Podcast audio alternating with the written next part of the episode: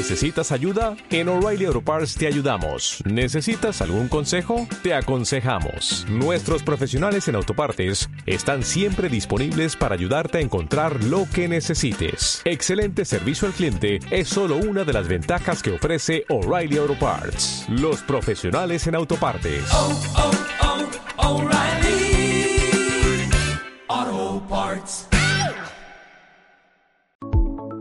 Bienvenido al podcast de Central Point. El mensaje de hoy es de nuestra serie Dios lo tiene, tú lo quieres, donde aprendemos cómo hacer para que Dios se involucre en nuestras finanzas. Vamos a ir con los últimos consejos financieros con respecto a Dios lo tiene, tú lo quieres. ¿Está bien? El primer principio que hablamos es Dios es... Gracias. Dios es dueño, nosotros no. Ok, entonces dile a la persona que tiene un lado, Dios es dueño, yo no. Mientras más pronto lo logremos entender, más fácil vamos a poder disfrutar de esta vida. Entonces yo pregunto esto, ¿de quién es este? ¿Alex estaría pensando lo mismo? ¿Cuánto Alex? Sí. Si es así, entonces correcto. ¿Quién trae auto? ¿De quién es? ¿Están seguros? Si Dios se los pide, ¿estarían dispuestos a darlos? Muy bien. Si ese es el corazón, ustedes y yo vamos creciendo en los principios que Dios nos presenta. Porque Dios es, administra Dios es el dueño, yo soy administrador. ¿Qué somos? Nosotros tenemos una frase en México que dice, donde gobierna, no, no manda o no dirige, marinero. Nosotros somos marineros en el barco de Dios. Amén. ¿Seguros? Porque la pregunta es, ¿Dios quiere tenerte pobre? No, Dios no nos quiere tener pobres. Nótese, no significa que el que viva pobre es porque no tiene a Dios. Pero hay momentos en donde Dios nos enseña cosas a través de quitarnos recursos. Hay cosas en donde Dios nos enseña a través de darnos recursos. Entonces, hoy voy a terminar con esta serie que espero en el nombre de Jesús que usted lo pueda recibir para que podamos empezar a vivir una vida conforme a los principios financieros de Dios. Amén. Ok, los primeros, el primer principio fue Dios es dueño. Yo no. Si no lo entendió, se lo digo de otra manera. Dios es Dios, tú no. ¿Estamos? Si Dios es Dios y un día despiertas en la mañana de un 23 de marzo y Dios te habla y te dice, regala tu carro. Y tú volteas y le dices al cielo, Señor, ¿cómo voy a regalar mi carro si es lo que estoy buscando para cubrir la deuda? Y Dios te vuelve a decir, regala tu carro. Ok. La respuesta correcta no es sí, Señor, es a quién. ¿A quién quieres que se lo regale? Y entonces Dios te dice, a esta familia. ¿Sí? ¿Cuándo? Mañana. ¿Ok? Y uno va y se lo da. Porque Dios es dueño, no yo. Y los recursos que ustedes tienen en la bolsa en este momento son bendición de Dios a su vida. Amén. Entonces nosotros vamos a empezar a vivir una vida completamente distinta. Porque hay características en nosotros que nos cuesta trabajo ceder. Porque el único en esta tierra capaz de ponerse al tú por tú con Dios no es el diablo, es el dinero. ¿Qué es? Es el dinero. Lo único que es capaz de ponerse en el mismo lugar en tu corazón que Dios es el amor al dinero. El dinero es necesario, pero el amor al dinero es la raíz de todos los males. Entonces, no permitamos que el dinero se convierta en nuestro Dios. Sé que muchos aquí presentes, yo sé que han aprendido a través de estos tres domingos entender que si el día que no traigamos ni un peso en la cartera no tenemos por qué sentirnos miserables. Uno allá atrás lo entendió. Porque así como Mateo llegó a esta tierra, ustedes y yo también llegamos a esta tierra. ¿Cómo? Encuerados. ¿O alguien traía una moneda en la, en la mano cuando llegó? Tenemos esta expresión, ¿no? Cuando llegan los niños. Es que trae bajo el brazo. Ok, mire, aunque le revise las axilas a sus hijos recién nacidos, no traen nada. O sea, no vienen con una millonada adentro. entendamos el principio. Así como llegamos, así nos vamos. Llegamos sin nada, nos vamos sin nada. Así hayas amasado una fortuna en este lugar, te vas a ir sin nada. Por eso hoy te voy a hablar de ocho principios financieros con los cuales cerramos con 15 consejos financieros de cómo llevar nuestras finanzas.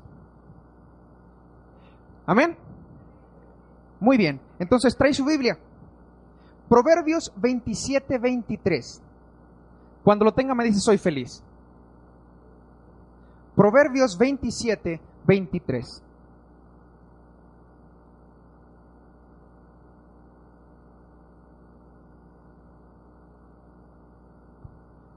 Amén.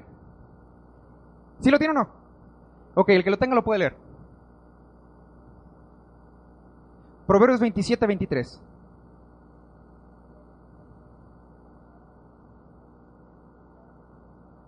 Sé diligente en conocer el estado de tus ovejas. Lo que la palabra está diciendo es, asegúrate de saber cómo están tus finanzas. ¿Todos saben cómo están sus finanzas? Espero que sí sea así. ¿Saben cuánto ingreso hay y cuánto egreso hay? Yo tengo un amigo que un día me dijo, ¿tú sabías que Dios te quiere bendecir? Yo dije, sí. ¿Por qué si Malaquías 3.10 nos dice y nos enseña que Dios da bendición hasta qué? ¿Hasta qué? Y entonces, ¿por qué no nos sobreabunda? ¿Por qué no tenemos sobreabundancia si la palabra es verdad? Porque hay fugas. ¿Por qué hay? Si usted agarra un cántaro y le avienta agua y el cántaro tiene una grieta, nunca va a sobreabundar, porque tiene una salida, tiene una fuga, siempre está saliéndose del lugar. Entonces, primer consejo, Primer consejo de esta mañana, haga un presupuesto. ¿Quién vive bajo un presupuesto? Uno, dos, tres, cuatro, cinco. Cinco de 46 personas que somos aquí, o más. ¿Por qué no tenemos un presupuesto? No sabemos realmente el estado real de nuestras finanzas. Entonces, punto número uno, establece un presupuesto. Entradas y salidas. Y si no sabes en dónde están tus fugas, mi amigo me dijo, y, lo tomé y le dije, cierto, agarra un cuaderno y anota todos tus gastos durante un mes. Todos tus gastos durante un mes y anótalos. ¿Y sabe que me di cuenta? Que el Oxxo se estaba quedando con nuestro dinero. El Oxxo se estaba quedando con el dinero nosotros. Y la bendición de Dios se la estaba quedando el Oxxo. Porque ahí era donde más gastábamos. Yo le estoy hablando a mí para que usted no se sienta ofendido. Consejo número uno. Establece un presupuesto un presupuesto, si no lo saben hacer, podemos dar una clase. ¿Alguien necesita una clase de presupuestos? Ok, aquellos que necesiten se acercan al final. Voy a estar en la parte de abajo, me dicen, necesitamos una clase de presupuesto y la hacemos con todo gusto. ¿Amén? Ok, está bien. Entonces, dice así, basado en tus ingresos, determina tu estilo de vida. Muchos de los que estamos aquí presentes nos gusta vivir en una buena casa, ¿verdad? Nos gusta llevar a nuestros hijos a una buena escuela. Nos gusta tener un buen auto. La pregunta que el presupuesto te va a hacer es si tu presupuesto te lo permite vivir. Eso es sabiduría de parte de Dios. Si tú tienes un auto último modelo y tu ingreso no lo sustenta, di conmigo, estás viviendo una mentira. Y vivir una mentira es vivir fuera de la realidad de Dios hacia tu vida. Si no te alcanza para el Jetta, cómprate un Matiz. No, no, no puedo hacer eso. La Biblia tiene que estar mal. La Biblia no está mal. La Biblia te está diciendo vive de acuerdo a tus ingresos. ¿O no? Porque entonces, entonces estamos pretendiendo. Ay, no, ¿qué van a decir los vecinos? que cambiamos de carro. Traíamos un Jetta y ahora traemos un Matiz. No. Ya no nos alcanza para el Matiz. Ahora una moto. No, ¿cómo crees? ¿Yo en moto? No. Familia, dejemos de vivir en pretensiones y empecemos a vivir en realidades. ¿Por qué? Porque entonces estamos viviendo algo fuera de nuestra realidad. ¿Y cuál es el problema? Nada más es dinero. A ver, di conmigo, nada más es dinero. Nada más es dinero. No te preocupes, llegas a la escuela y ves una escuela no, no, espectacular, dices, aquí quiero tener a mis hijos. Gordo, ¿cuánto ganamos? Eh, tenemos, el presupuesto de nuestra escuela es de 3.500. Eh, ¿Cuánto cuesta la inscripción? 8.000. Ah, pero yo lo quiero tener ahí. ¿Y entonces usted qué hace? ¿Qué va a hacer? Se va a endeudar. Usted va a llegar a decir, para poderlos meter ahí, entonces vamos a retacar la tarjeta de crédito. Vamos a meterle 8 mil pesos a la tarjeta de crédito porque entre 8 mil y 3 mil 500 la diferencia es 4,500. 4,500 de déficit. Comenzamos abajo por el chamaco que además está metido en una escuela que no siquiera entiende el concepto de lo que está pasando ahí. Bueno, nada más se lo estoy dejando ahí para que el Espíritu Santo le hable. Consejo número uno, establece un... Para los que están anotando, por favor, recuerde que la mejor memoria se encuentra en la punta de un lápiz, en las publicaciones del Face o del Twitter también. E, es cierto, si se le olvida, publíquelo. De aquí a un año el Facebook se lo va a recordar. ¿Tú te acuerdas que estuviste en la serie? Dios lo tiene, tú lo. ¿Alguien lo quiere? ¿Alguien quiere dinero? ¿Será lo mismo el dinero con la bendición de Dios que dinero sin la bendición de Dios? No, no es lo mismo. Porque el primer consejo que ustedes y yo vamos a vivir es vivir en un presupuesto. Amén.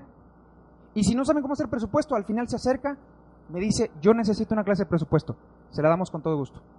Y comencemos a vivir una vida nueva en Cristo. Amén. Segundo consejo del día de hoy. Digan conmigo, sé íntegro. Otra vez, sé íntegro.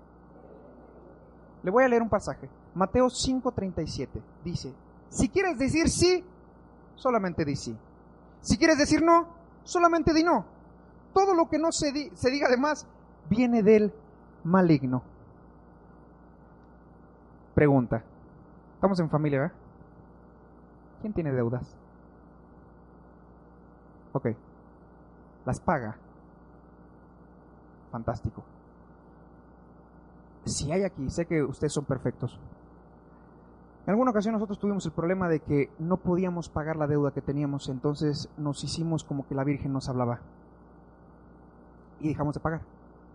Y como le debíamos normalmente le debes a alguien, al banco, le debes a cualquier persona, entonces la deuda se empieza a acumular. Y si no le debes a, a, un banco, le debes a una persona.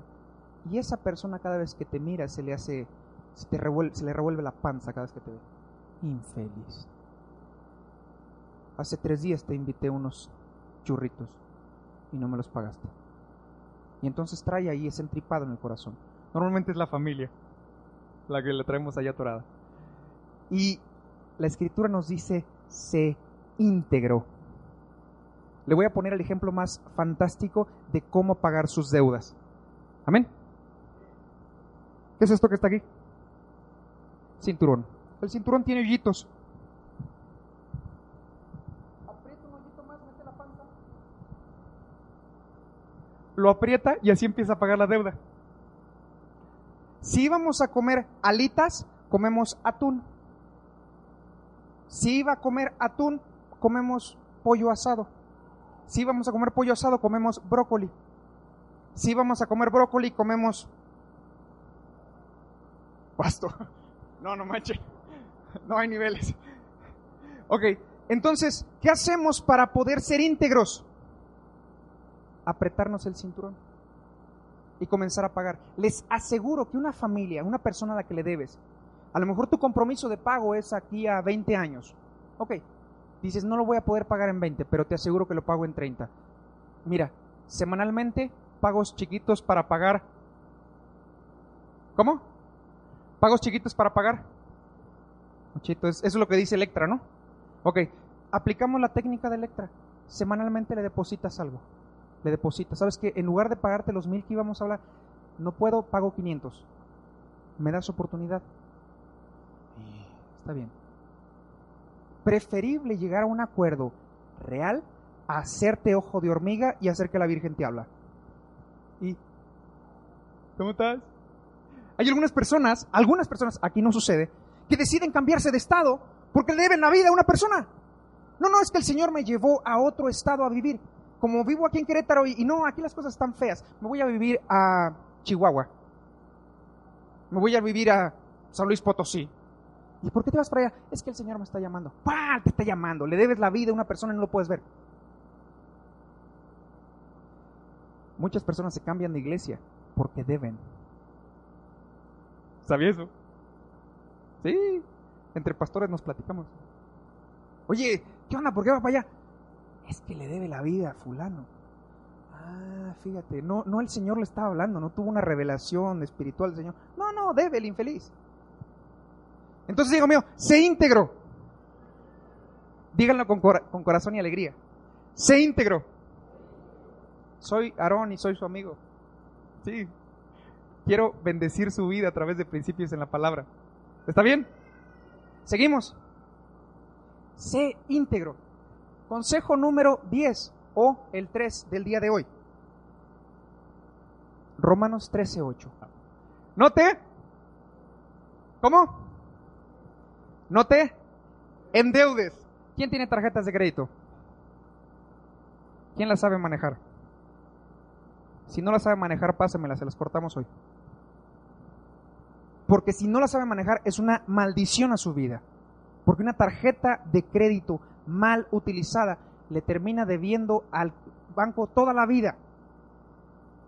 Mire, un- una, la mejor forma que me explicaron de, de usar una tarjeta de crédito es, si la necesitas es porque tienes una de débito que la sustenta. Si no, no.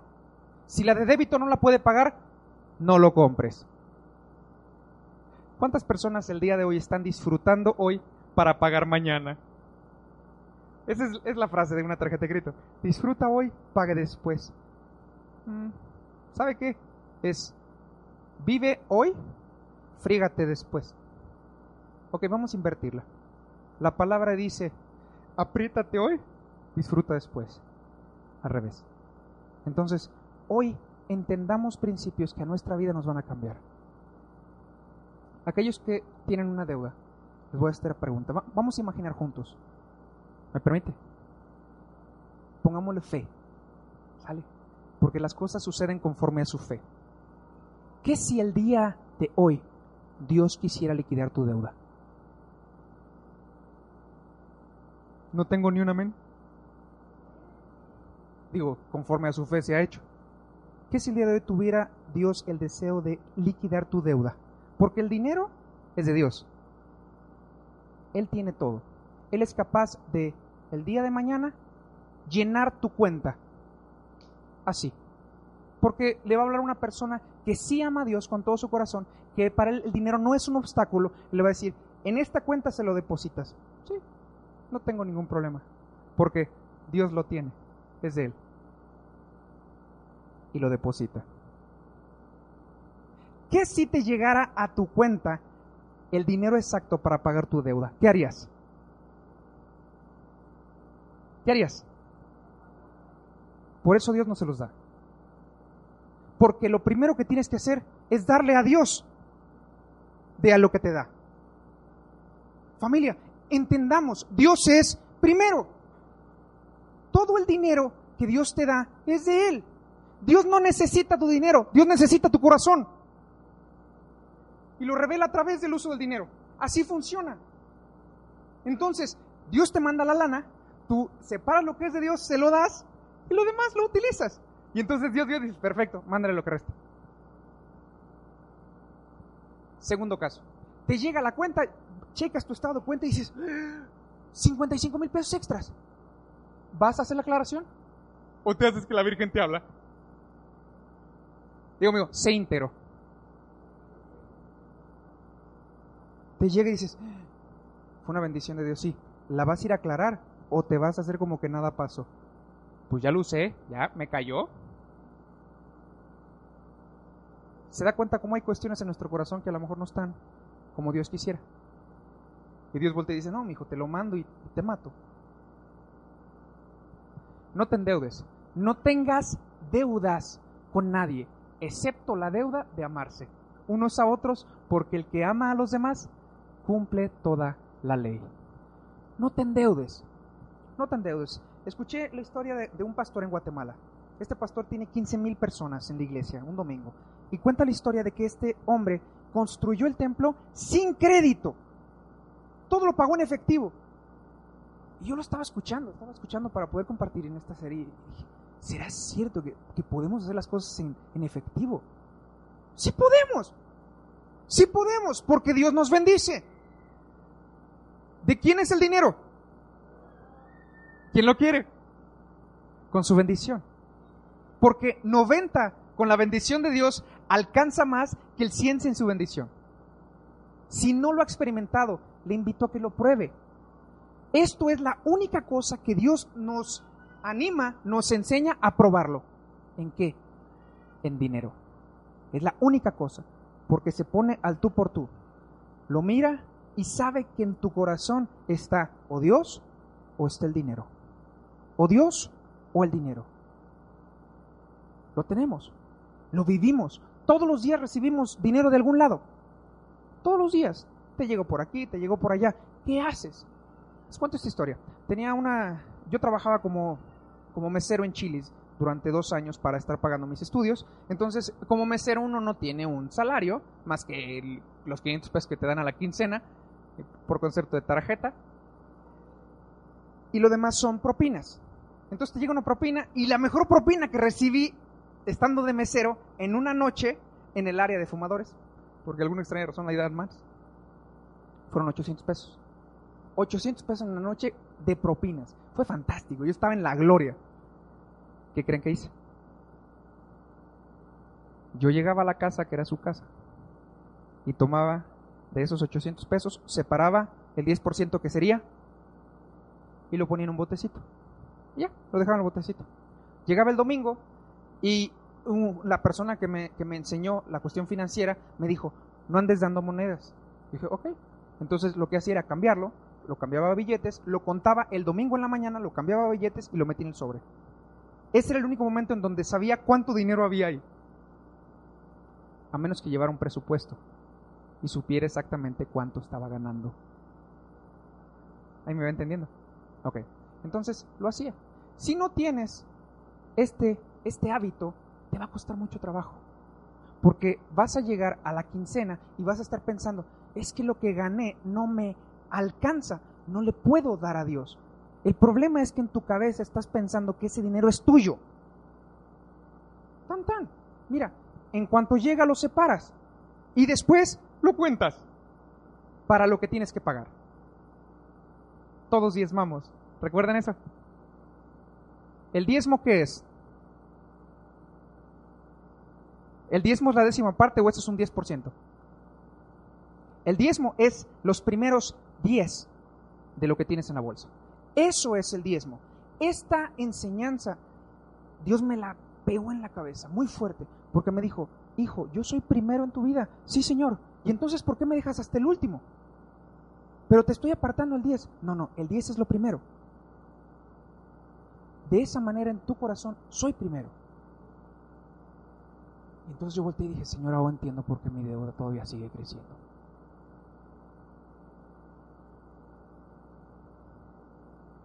Porque después de 18 años de conocer de Cristo, yo llegué a, torcer un poquito la escritura y tomaba el diezmo, lo guardaba y después veía quién tenía necesidad y se lo daba.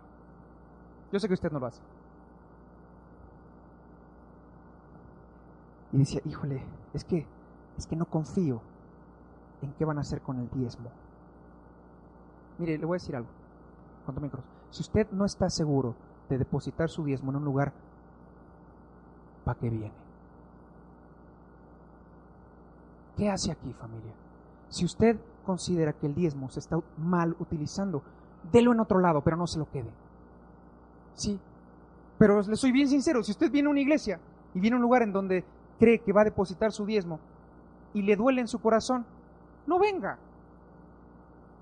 ¿Por qué? Porque está batallando con su corazón en amor al dinero. Es que, ¿qué van a hacer con mi diezmo, no es tu diezmo, no es tuyo. es lo que Dios le da. Entonces hubieron personas que conocí en el transcurso de mi vida que tomaban el diezmo y lo, daban a personas que tenían necesidad. Mire, ese caso es preferible a quedárselo. No le estoy diciendo que sea correcto, nada más le estoy enseñando que si sería menos peor. La palabra dice que el diezmo lo des en donde recibes alimento.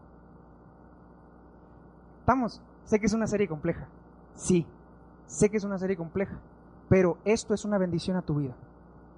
Es una bendición a tu vida.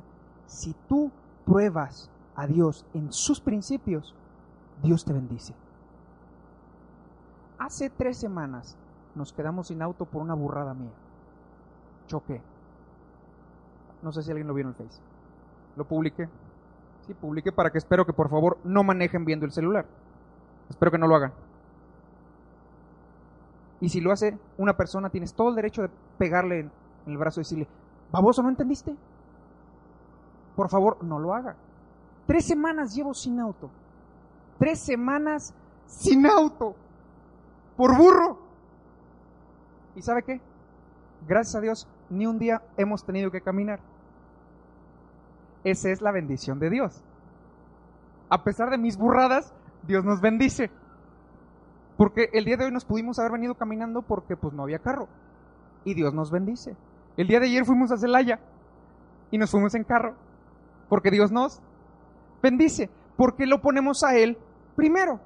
Porque cada vez que llega dinero a nosotros, tomamos esa parte y lo guardamos. Y ya me olvido de ello. ¿Sabía que yo doy dos diezmos? Le comparto esto. Yo doy diezmo de la iglesia a la iglesia que nos da cobertura y yo doy diezmo de mis ingresos a mi pastor. Así lo hago yo. Conozco muchos pastores que no dan ni uno.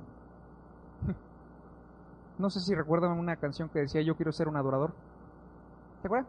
De Marcos Viejita. ¿Alguien puede cantar conmigo? Yo quiero ser un... Oh, ok. Cantaban esta historia. Yo quiero ser un predicador. ¿Alguien la conoce? Decía, yo quiero ser un predicador. Oh, oh. Exhortar al hermano, exhortar al pastor y no dar mis diezmos el domingo que voy. Así la cantaba. Así la cantaba. En, en el instituto, un día llegó una persona a retarnos a vivir una vida de dar. Éramos puro músico. Usted sabe que hay un momento en el que el músico tiene dinero. Cuando vende su instrumento. Es broma nada más. Los músicos siempre les cuesta un poquito de trabajo. Tenían, tenían esto, llegaban y llegó una persona a retarnos a vivir una vida de dar.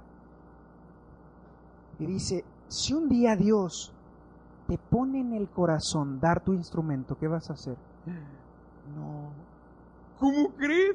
O sea, la adoración de un músico es instrumento. ¿Hay algún músico aquí? ¿Sabe lo que significa dar lo que estuviste orando cuatro años de tu vida? Estar orando por una guitarra durante cuatro años y al año que te llegue Dios te diga regálala. Señor, no me puedes hacer esto. Sí puedo y más. Sí, Señor. Bueno, pues sucedió una euforia ese día. La gente empezó a regalar cosas, regalar y regalar. ¿Qué cree que pasó al mes?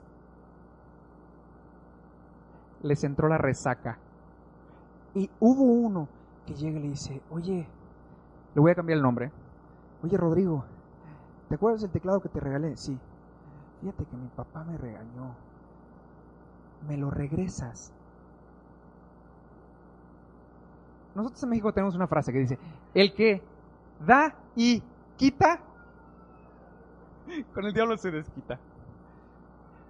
¿Por qué es que no entendemos el principio de dar? Porque creemos que es nuestro. Si Dios te lo pide, dalo y no te preocupes. ¿Estamos? ¿Por qué, ¿Por qué sé esto? Porque Dios lo hace conmigo. En varias ocasiones. Y les voy a abrir mi corazón. Hay algunas personas en mi familia que un día llegan y llegué a casa de unos familiares y, se estaban mudando y tenían un, uno de estos taladros de que son taladros y que además atornillan, padrísimo, padrísimo, lo dije, ah, qué padre, ¿cuánto quieres por él? No, te lo regalo, me dice. ¿En serio? Ah, perfecto. Nada más con una condición. Lo vuelto y digo, ¿qué? No lo vayas a regalar, entonces no me lo des. ¿Por qué? Porque si me lo das, me lo das. Y si Dios me dice que lo dé, lo voy a dar. No me lo estás condicionando. Si no quieres tener el problema, mejor no me lo regales. Si vas a dar, si Dios te está hablando y te pide que des algo, desconéctate de eso. Por favor.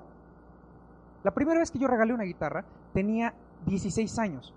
16 años y regalo mi guitarra, una guitarra latina, buenísima, bien bonita, acústica de caja, con su estuche, bien coqueto. Y Dios me dice que se le regale un chamaco de 14, que no, aprende, que no sabía tocar guitarra. Y yo le digo, Señor, ¿para qué se la voy a dar si no sabe tocar?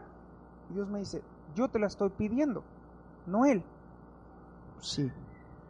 Llegué, la limpié, la puse bien bonita y le digo, Santiago, Dios me dijo que te la regale. Ah, gracias.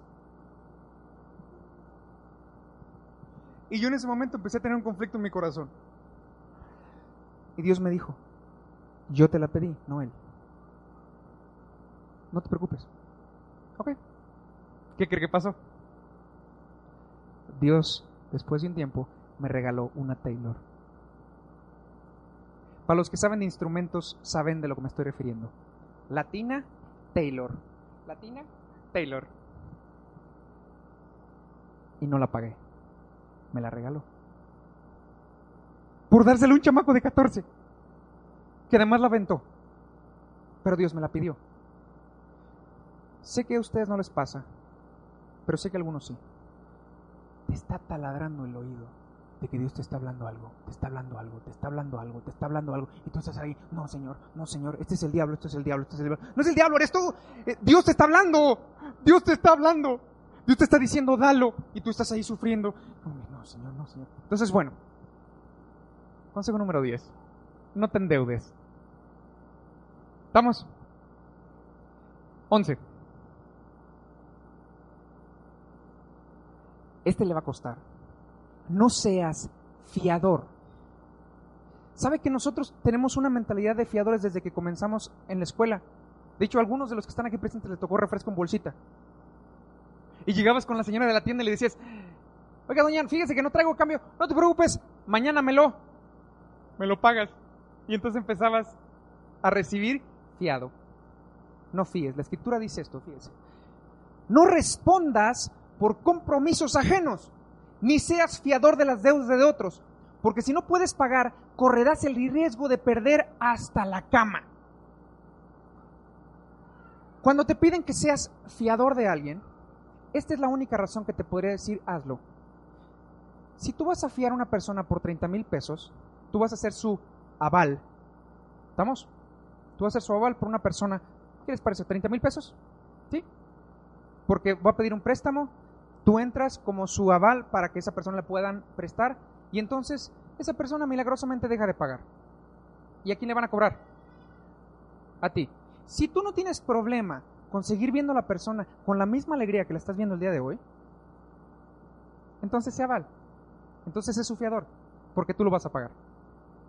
Pero si tú tienes problemas en el corazón de estar viendo a una persona que te debe, y lo ves y lo ves y dices, infeliz, me debes y no me has pagado, y tú tienes esto en el corazón, no fíes. ¿Estamos? Sobre toda cosa guardada, guarda tú no fíes. ¿Estamos? El consejo número 12 nos va a costar trabajo entenderlo, pero espero que tenga un principio en su vida que los pueda transformar. Consejo número 12. No hagas esclavos. La mentalidad de esclavo es algo que como latinos tenemos. Tenemos una mentalidad de esclavo. ¿Sabe por qué? Porque pedimos prestado. Proverbios 22, 7 dice, el pobre es esclavo del rico. El que pide dinero prestado se convierte en esclavo del que presta. Esto yo lo entendí con mi pastor en una ocasión. Un día estábamos económicamente mal. Y yo le pedí al pastor, le digo, Paz, ¿sabe que ando tres mil pesos por abajo? ¿Me presta? Y el pastor me dijo, déjame platicar con mi familia y te aviso. Ok. A los dos, tres días me hablo por teléfono y le dice, mijo, ¿quieres venir? Digo, sí, perfecto, paso. Dije, ya, ya la armamos, ¿no? Y me dice, esto es de nuestro corazón. Esta es una ofrenda de nuestra familia para ustedes. No me lo debes. No lo debo, no. Y cuando lo abro, eran 1500 pesos. Me los regaló. ¿Sabe qué me enseñó? A no ser su esclavo. Él me enseñó que si tenía la posibilidad de bendecir a alguien, se lo regalo. No le prestes. No le prestes dinero a la gente. ¿Por qué? Porque los vas a hacer esclavos tuyos. Y la esclavitud ya se abolió hace mucho tiempo. No hagas esclavos, no pidas prestado. Híjole, ¿y entonces cómo le hago? Pídeselo a Dios. Pídeselo a Dios. Señor, necesito 25. ¿Me ayudas? Pídeselo a Dios. No andes cacaraqueando tu deuda por todos lados. ¿Se entiende? Es que, es que andamos cortos de dinero. Y fíjate que sí, sí, el Señor es bueno. No, no, estás cacaraqueando tu deuda. Mira, ve con Dios, dobla rodilla, pídele y clama al Señor y Él te responde. Y créeme, te aseguro esto, Dios va a proveer. Te lo voy a repetir. Dios proveerá. Dios provee. Dios no te quiere tener en miseria, pero Dios quiere que aprendas sus principios financieros. Dios así obra. ¿No me cree? Pruébelo. Pruebe a Dios en esto hasta que sobreabunde. ¿Sabe que la bendición más grande de los hijos es que siempre van a tener para dar? Siempre vamos a tener la oportunidad de dar. Siempre. Si aplicamos estos principios. Le comparto esto. A mí me, a mí me pegó entender que lo primero es de Dios. Me costó. Me costó entenderlo porque yo creía que dando el 10% era suficiente. No es eso. El meollo es si se lo doy primero. Dios quiere suplir tu deuda. Un amén, gracias a Dios por eso. Alguien lo está creyendo. Te voy a dar la segunda oportunidad. Dios quiere suplir tu deuda. Cuando lo haga, ponlo al primero. Amén. No hagas esclavos a las demás personas. No te hagas esclavo. Si puedes pagarlo, cómpralo. Si no, no. Me encantó esta frase. Dice, si vas a comprar algo y la pregunta sería, ¿qué pasaría si no lo compras? Y la respuesta es nada, no lo compres. Otra vez, si vas a comprar algo y la respuesta sería, ¿qué pasa si no lo compras? Y la respuesta es nada, no lo compres. Pero es que se ve bonito. No importa. Si no pasa nada, si no lo compras, ¿para qué lo compras? Es que viene el buen fin. ¿No? Todos estamos esperando el buen fin para que nos den 18 meses sin. No lo hagas. Si tienes el efectivo, cómpralo. Si no, no. Familia, Dios no nos quiere pobres. Dios nos quiere bendecidos, pero con inteligencia. No bendecidos para andar despilfarrando. Consejo número 13. Disfruta lo que Dios te da. Muchas personas conozco tienen, miren, tienen una cuenta al tamaño de, de la iglesia, pero no duermen. Andan preocupados. Porque es que, es que necesito generar dinero. Platica con una persona. Le aprecio mucho, tengo realmente un gran aprecio por ella. Me dice, es que yo soy buena haciendo dinero. Ah, perfecto. ¿Y qué haces? Más dinero. ¿Y esa es tu vida? Sí, me gusta. Ok, ¿y cuál es tu propósito? ¿Para qué llegaste a esta tierra? ¿Qué estás haciendo aquí? Pues soy bueno haciendo dinero. Ok. ¿Así estás feliz? No, toman ansiolíticos para dormir. Ah. Yo no tengo tu dinero, pero yo sí duermo. Y estoy bien feliz. Yo llego a la, a la cama, acuesto la cabeza y me... Y disfruta lo que tienes. Fíjese, 1 Timoteo 6, 17 dice, ordena a los que se hacen ricos con las cosas del mundo que no se llenen de orgullo, o sea, que no se les suba la espuma al chocolate. ¿Estamos? Diles que pongan su esperanza en Dios, no en Él. ¿No en qué? Ok. Porque el dinero no es seguro. En cambio, Dios nos da todo en abundancia. ¿Para qué? Para disfrutarlo. Tiene 500 pesos, disfrútelos. Tiene 20 pesos, disfrútelos. No tiene un peso, disfrútelo. No esté sufriendo. Espero que esta frase se le quede. Lo que a ti te provoca ansiedad, Dios ya tiene la respuesta. Aquello que a ti te provoca ansiedad, Dios ya tiene la solución. Pregúntasela, pero esa es su manera, no la tuya. Dios es dueño, nosotros somos administradores. Como administrador le preguntamos al dueño qué quiere que hagamos con ello. Y entonces viene la bendición. ¿Quiénes tienen hijos? ¿Quiénes le dieron dinero a sus hijos para ir a las chispas alguna vez? Bueno, antes eran chispas. Ok. Sé que ya pasó algún tiempo. Y le dabas y metías una moneda, ¿no? Decías. ¿Y, ¿Y quién de sus hijos los invitó a jugar con ellos? Ven, papi, de lo que me diste vamos a jugar juntos. Pasa lo mismo con Dios. Dios te da dinero y tú no lo invitas a jugar. ¿Para qué te doy más? El que no está entendiendo, espero que no estoy entendido. Disfruta lo que tienes. Consejo número 13. Perdón, consejo número 14. Escribe un. Escribe un. La licenciada me recordó que septiembre es el mes del.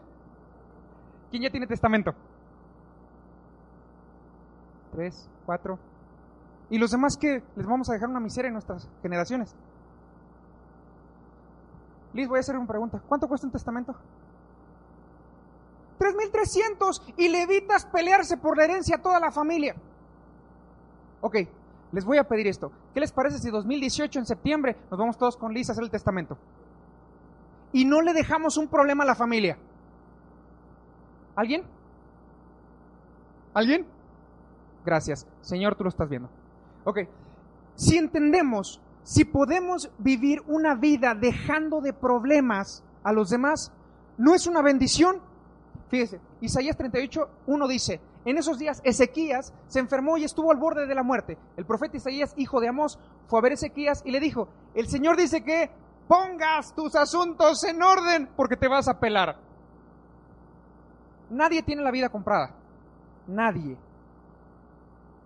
Conozco familias de 13 hijos que se mataron porque la herencia quedó intestada. ¿Eso quieres para tu familia? Y averigua por favor bien que los apellidos estén bien puestos. Porque si los pones mal ya bailaste. Les comparto esto de mi historia. Eh, la abuela dejó su testamento y ella se apellidaba Moreno y en el testamento decía Merino. Ya se fue la abuela. ¿Qué cree que pasó? No ha llegado el testamento, se tiene que hacer un juicio, se mete el juicio y ves cómo el inmueble, que se veía tan increíble, va pasando los años y se empieza a deteriorar. Y se empieza a deteriorar, se empieza a deteriorar y la gente ve cómo se está destruyendo algo que debería ser una bendición y se convierte en una maldición, porque no tenía testamento. Septiembre es el mes del... Por favor. Consejo número 15 y con este cerramos. Esta es una invitación que le quiero hacer a su corazón. Sé libre del perdón. Digo conmigo, sé libre del perdón. Una cosa es tú tener una deuda, pero otra es que alguien tenga una deuda contigo. Le voy a leer un pasaje que espero pueda transformar su corazón el día de hoy. Está en Deuteronomio 15. Y dice así, cada siete años perdonarás toda clase de deudas lo harás de la siguiente manera. Cada acreedor le perdonará a su prójimo el préstamo que le haya hecho. Ya no le exigirás a tu prójimo o a tu hermano que te pague la deuda, porque se habrá proclamado el año del perdón de deudas en honor al Señor. Entre ustedes no deberá haber pobres sé libre, da el perdón. Te voy a compartir una historia. En una ocasión, una persona que llegó, una familia, nos pidió prestado, no habíamos entendido el principio de esclavitud, nos pidió prestado para poder rentar la casa. Y nosotros teníamos el dinero para poderlo hacer. Entonces se lo prestamos, le prestamos ese dinero. Y conforme fueron pasando los meses, en nuestro corazón empezó a gestarse un, una amargura, un enojo contra las personas, porque no nos pagaban. Y Dios me dice, sé libre, perdónalo. O sea, no le cobro. No, no, bendícelo. Y yo entré en un conflicto en mi corazón. Y dije, Señor, ¿cómo, cómo, cómo? Además, ve, está utilizando mis cortinas. y lo traía aquí atorado el corazón. Dios me dice, sé libre, da el perdón. Porque el perdón, cuando alguien choca y alguien sale herido, la persona que chocó al herido se queda en el bote hasta que la persona que está lastimada le dé el perdón. ¿Sabían? Tienes en la prisión de tu corazón metida a la persona a la que te debe. Pues ya suéltalo. Esto es con lo que quiero cerrar esta serie. Una serie fantástica. Existía en, en la historia un año de jubileo. Perdón de todo. Estamos en el 2017. Dice la escritura que es el año 7. Cualquier coincidencia es mera oportunidad de vida para alguien. Esto, esto quiero invitarte. Tú debes. Pero si alguien te debe, perdónalo. Y permite que Dios haga lo mismo contigo. ¿Qué dice? ¿Nos arriesgamos a vivir a la forma de Dios? Ayudando entre nosotros a que no haya pobres. Dándole la oportunidad de salir adelante. La palabra dice que cuando tengas oportunidad de bendecir a alguien, lo hagas. ¿Cómo lo hagas? Un buen corazón, no, después se la estés achacando. Había una historia, y esto, y esto espero que les ayude. Jesucristo cuenta la historia y dice, el reino de los cielos es como una persona que le debía dinero a otra. Y llega y se acerca y le dice, págame lo que me debes. Y él le dice, no tengo el dinero para pagar, dame oportunidad y te lo voy a pagar. Y su señor, movido a compasión, le dice, está bien, te perdono la deuda. Y este hombre sale de ahí sin deuda, sin ningún problema, y va con el que le debía y le dice, tú me debes, y hasta que no me pagas te meto al bote.